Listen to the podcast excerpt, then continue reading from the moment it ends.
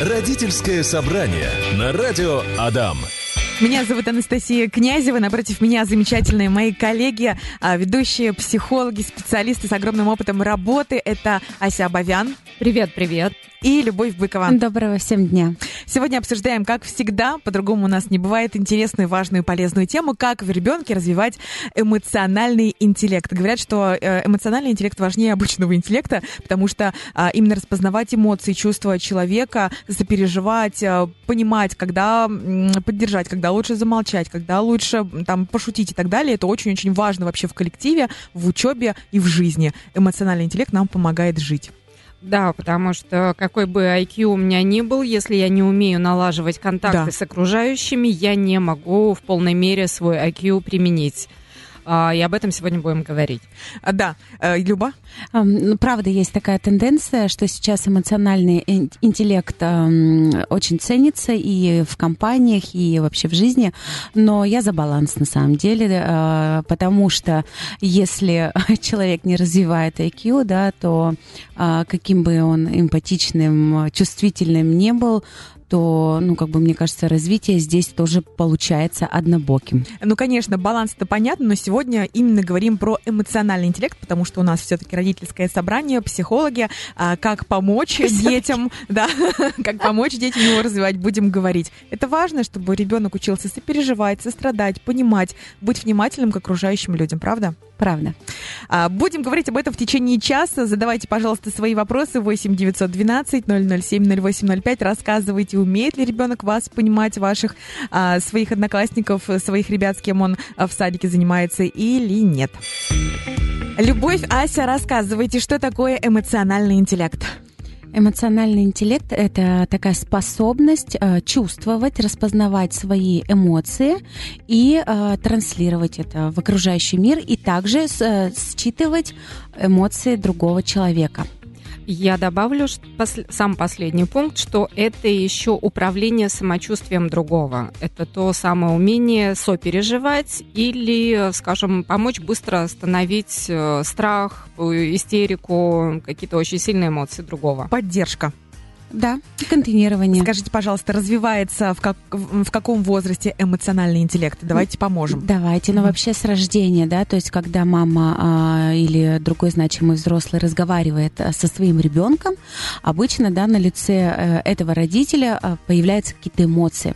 И что здесь очень важно делать? А, важно, во-первых, родителям говорить о том, как я рад тебя видеть, да, то есть это какая-то улыбка, какое-то проявление, не знаю, там, вздернутый поднятые брови, открытый рот, да, распахнутые глаза.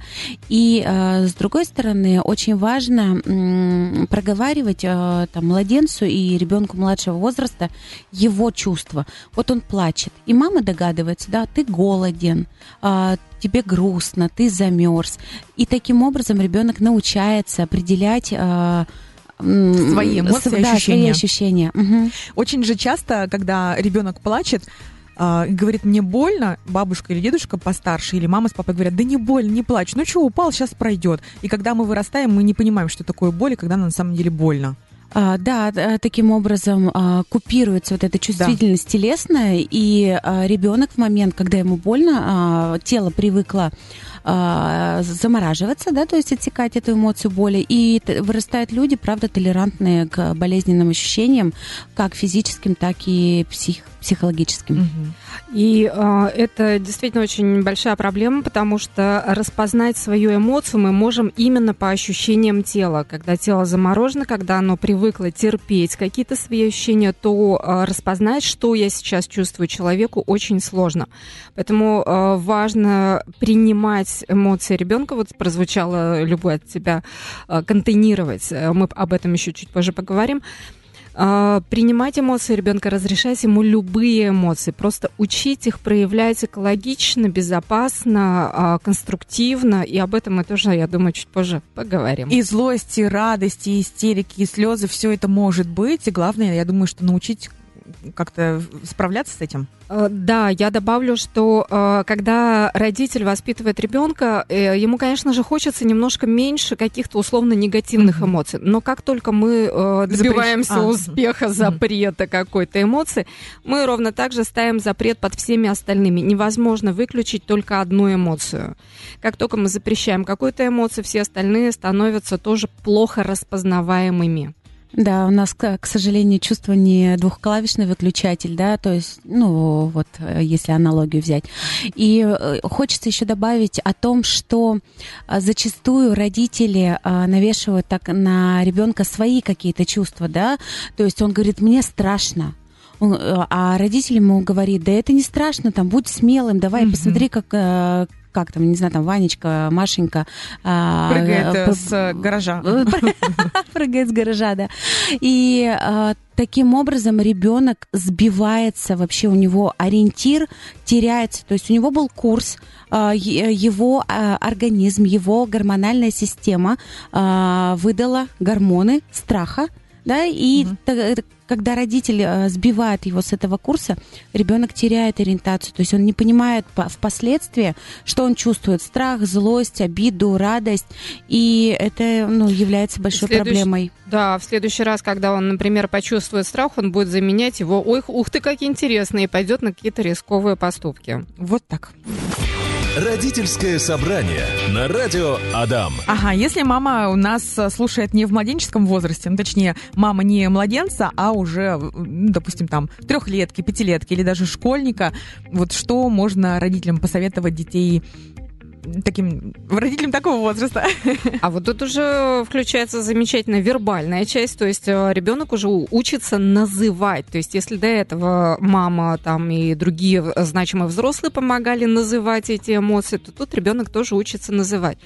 Но смотрите, а, э, это очень важный навык в том плане, что у всех у нас э, так называемый пассивный словарь этих эмоций, этих обозначений, чувств, состояний очень большой.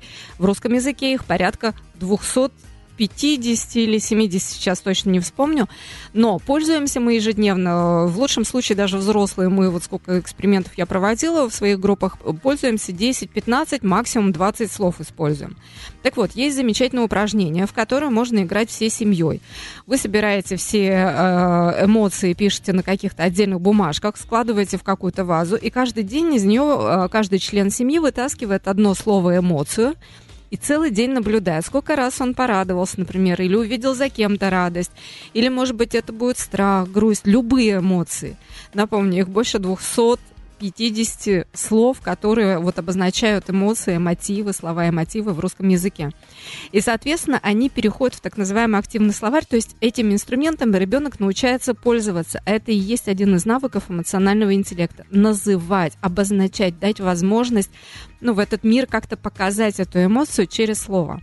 А, я хочу такой свой лайфхак э, предложить э, слушателям. Когда мы едем с ребенком в садик, а, я часто ему говорю, покажи мне злость. И э, он показывает, то есть он э, там, морщит э, свое лицо, и таким образом его тело, ну, как-то так запоминает, да. Либо наоборот, э, уровень посложнее, когда я показываю какую-то эмоцию, не называя ее, и при этом он угадывает. То есть э, что он делает? Он считывает э, на телесном уровне э, выражение там моего лица, и э, пытается э, распознать, э, ну, как, какое-то чувство, какая эмоция. И таким образом, тоже, как сказала Ася, расширяет вот этот спектр. Супер, очень классные примеры, очень классные упражнения. И это как раз третий навык, да, умение распознавать у другого а, его эмоции. Круто, что вы в эту игру играете. Надеюсь, как можно больше родителей и детей к этому присоединятся. А, ну и а, для того, чтобы вот э, уметь считывать, это не только мимика, это ведь еще и э, интонация голоса. И предложу расширить. Э, я даю такое упражнение. Обычно простой стишок. Наша Таня громко плачет, но его нужно делать в паре или, ну, можно и одному, ребенку будет сложно одному. И э, родитель ему говорит, а расскажи теперь этот стишок весело, а теперь угу. грустно, а теперь зло. То есть предлагают тоже разные эмоции, как э, интонировать голосом эту эмоцию, как ее показать. Это тоже будет развивать то самое умение распознавать и проявлять эмоцию. Супер, очень интересно. Я хотела еще задать вопрос, пишут наши слушатели, а почему в садике один задирает, э, там, допустим, даже употребляет какие-то слова и так далее, а другой э, там, не может ответить, потому что переживает, там, да, что он почувствует почувствует, когда я его толкну, а что он почувствует, когда я его обижу. То есть почему один ребенок задумывается уже в маленьком возрасте об эмоциях другого человека, а другой нет, то есть он обзывает, толкает и так далее. То есть откуда это? Это как раз эмпатия, сочувствие. То есть не только понимать, что с другим происходит, но уже и как-то сопереживать и поддерживать другого в его чувствах, да, в его переживаниях. Но это очень сильно зависит от того, как родители это преподносят, э, в том числе там самому ребенку. Вот э, то, что мы вначале говорили, значит, э, что ребенку не запрещают, не подменяют его эмоции, то есть эмоции все важны. Или, например, не обесценивают эмоции э, кого-то других. Э, даже домашних животных. То есть, например, это может быть там кошечка, смотри, кошечка у нас, ты хочешь с ней играть, а она уже не хочет. Наверное, она злится, смотря на хвостиком машет, а там у кошек, да, когда они mm-hmm. машут хвостиком, вроде как считывается это раздражением, да. И э, идем по улице, лю- любую ситуацию наблюдаем, и родитель рассказывает ребенку, э, кто из участников какую эмоцию может испытывать. Э, играем любыми игрушками, любыми сюжетами, там, дочки, матери, машинки, еще что-то. Ух, случилась авария. Как ты думаешь, эта машинка что чувствует, когда в нее врезалась? Ну, значит, вот это вот все наверняка было вот у того ребенка, который, ну, не готов драться только потому, что вот он думает, что, наверное, ну, я причиню боль, этому ребенку будет плохо. Но это очень сильно еще зависит от возраста, потому что эмпатия вещь такая, к ней мозг должен быть готов. Ребенок изначально, он от природы эгоцентричен, чтобы он заботился о себе, он выживал в этом мире, он не сочувствует, он может копировать поведение взрослого, но не сочувствует на самом деле. Здесь немножко не соглашусь с Асей, потому что а, до 20% людей высокочувствительные, они правда рождаются с этим умением. То есть это не исключает того, что дети эгоцентричны, и они правда, они просто не понимают, потому что на, на их э, действия возникает реакция. Все. Ну, то есть такой прямой э, Да, посыл. смотри, мы с тобой тут не спорим друг с другом. Угу. Ты сказала до 20%, я про большинство только говорю. Угу. Да, есть высокочувствительные, с ними прям отдельная песня, это круто, но с другой стороны, это большая нагрузка на их психику, им тяжело, правда. А, им тяжелы ситуации конфликтов, им тяжелы ситуации, когда вообще много эмоций, им с этим как-то надо справиться, когда там какие-то большие праздники, они очень быстро устают. У тех ребят, которые задиры в классе, которые обижают остальных, у них получается не развит эмоциональный интеллект? Нет, не факт, э, что у них не развит эмоциональный интеллект. Э, скорее всего, здесь э, не развит контроль над реакциями. То есть у них есть чувства, но контроля над реакциями нет. И поэтому они вместо того, чтобы проконтролировать и договориться, они начинают использовать лимбический мозг, да, что он у нас делает, лезет в драку. Mm-hmm бей, беги, замри. Да, и это следующая часть, про которую мы, наверное, поговорим в следующем выходе, как управлять своим состоянием. Коллеги, давайте поговорим о том, как управлять своими эмоциями. Окей, мы научились их распознавать, мама нас в детстве научила, сами научились а, обозначать свои эмоции, что мы испытываем, что испытывают другие люди. Но вот сейчас поговорим про тех же самых, самых задир или вообще про других людей, как управлять своим гневом, как управлять, а, я не знаю, своим желанием Поорать. Поорать. Именно поорать. А, управление заключается в том, что... Не а, надо э, сдерживать себя. Захотелось на собрании поорать, пари. Вот, как раз. А, тут два важных момента. Во-первых, умение выдерживать напряжение, вот чтобы сиюминутно вот это вот не вылить, вот, это, вот эти эмоции, да, потому что это может быть неподходящая ситуация. И в то же время а, иметь э, второй момент, да, иметь навыки выражать их по-разному. То есть, да, если я злюсь, мне хочется или поорать, или потопать ногами, или порвать бумагу. То есть это может быть куча разных вариантов.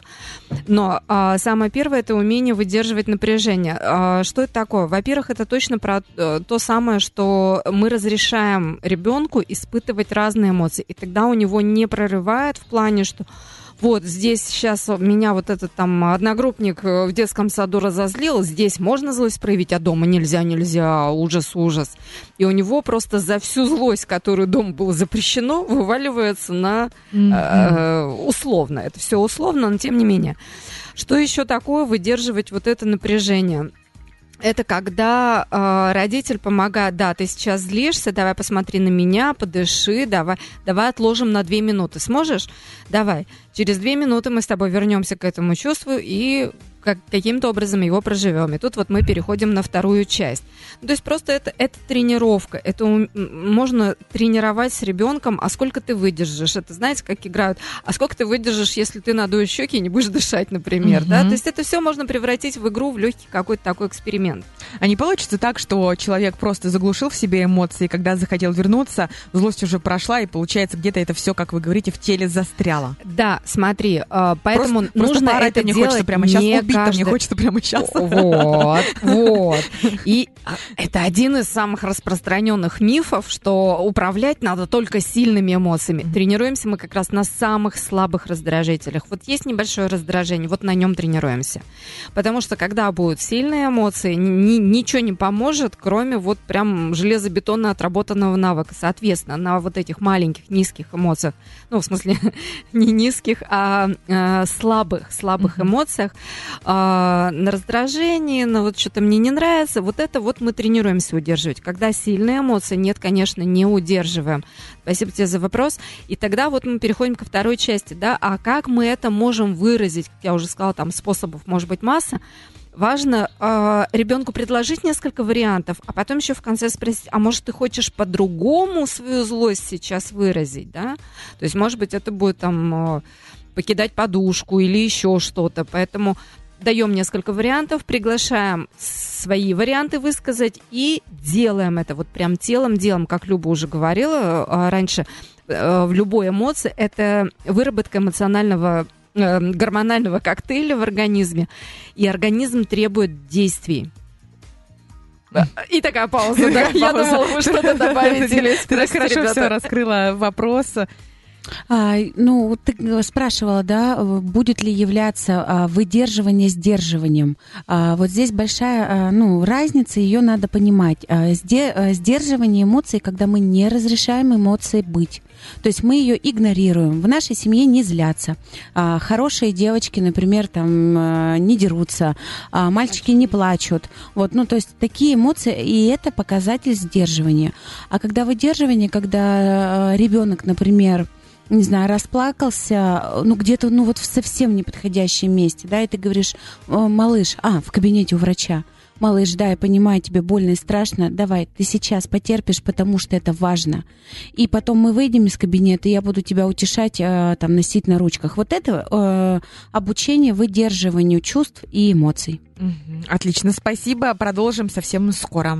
Нам задает вопрос наша слушательница без имен. А что делать, если я стараюсь сдерживать свои эмоции? Правильно это или неправильно? Например, когда хочется накричать, но я улыбаюсь. А, ну, вообще, а, как раз, да, мы разговаривали о том, как мама учит ребенка эмоции распознавать. И тогда у ребенка а, тут такая картина получается неоднозначная. То есть мама вроде бы улыбается, на лице все эмоции улыбки, но при этом в голосе чувствуется металл, да, то есть это mm-hmm. вот такой сдержанный, грубый голос. И ребенок начинает пугаться и теряться вообще ну, в ощущениях. Глаза тоже все равно выдают эмоции. Улыбка может быть на лице, да, как говорят. У... Оскал. Оскал. Оскал. А глаза все равно яростные.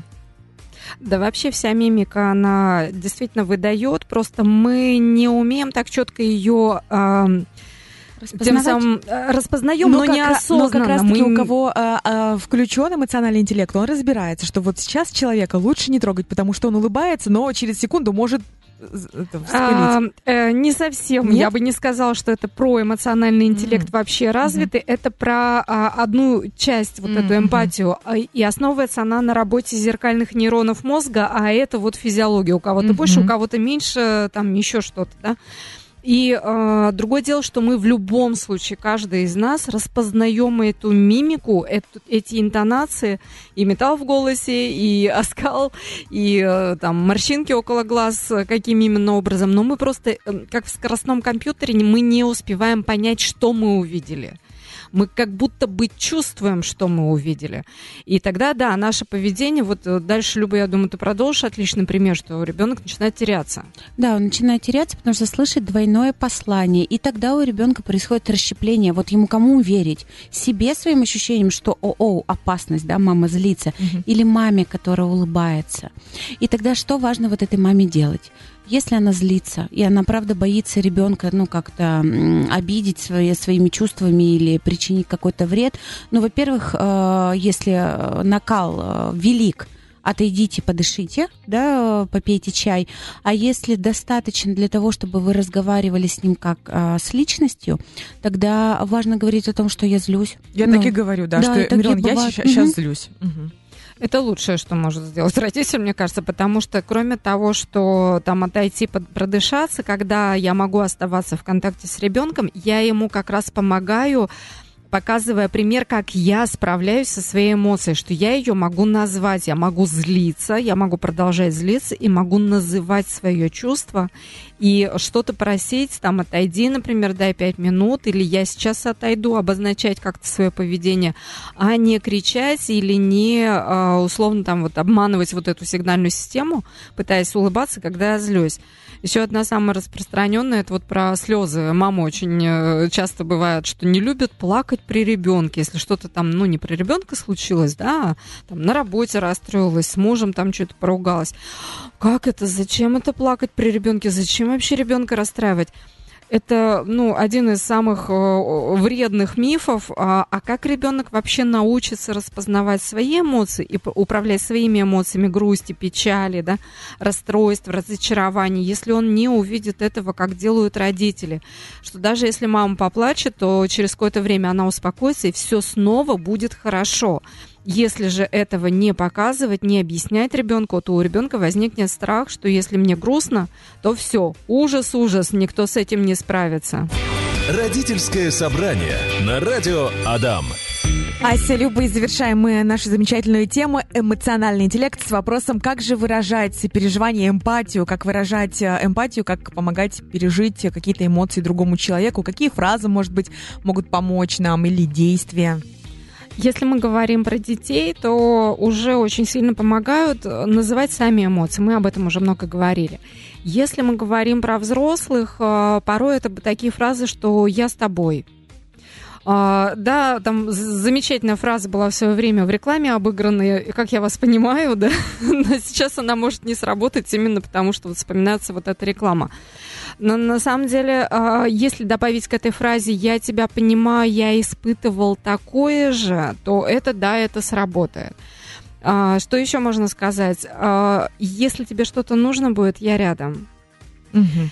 А, как еще можно выразить сопереживание? Это разделить эти эмоции. Мы вот сейчас вроде говорим а, в основном про какие-то такие грустные или переживания, которые неприятные. Но ведь радость тоже нужно уметь а, да. разделить. Угу. И это могут быть все восклицания, ух ты, ах ты, классно, здорово и все что угодно. Это, это про вербальную часть. А, я видела, Люба там машет э, еще что-то добавить про да вербальную я просто часть. хотела а, про невербалику, когда ты находишься в контакте с человеком, да, будь то взрослый или ребенок, когда ты телесно показываешь, что ты а, рядом. А, если это ребенок, да, мы садимся на уровне глаз, да, и смотрим в глаза, и даже глазами мы говорим, что я рядом с тобой, я, я здесь. А, если это взрослый, тогда, правда, можно посмотреть, что будет, если мы станем рядом, да, или приобнимем. То есть это такие вещи, как в которых не нужны слова, а просто э, создать ощущение у человека, что я присутствую рядом с твоими переживаниями. Или, как правильно сказала Ася, да, если это радость, то это правда может быть также эмоционально, похлопывание, прыжки и все остальное. Да-да-да. А иногда это, когда ты видишь, что приходит человек, как э, есть поговорка «голодного накорми, грустного утешь». Ну вот налить ту самую чашечку чая и поставить перед человеком, это тоже будет невербальная поддержка угу. этого человека. Спасибо огромное. Я думаю, что сегодня мы смогли раскрыть такую интересную, важную тему. Подкаст вы можете послушать в нашей группе «Радио Дам ВКонтакте», в телеграм-канале в 16.30. Любовь Быкова сегодня отвечала на вопросы. Люба, как всегда, огромная благодарность и спасибо. Пожалуйста. Ася Абовян сегодня отвечала на вопросы, раскрывала тему, делилась опытом. Ася, спасибо. Пожалуйста. И до следующего понедельника.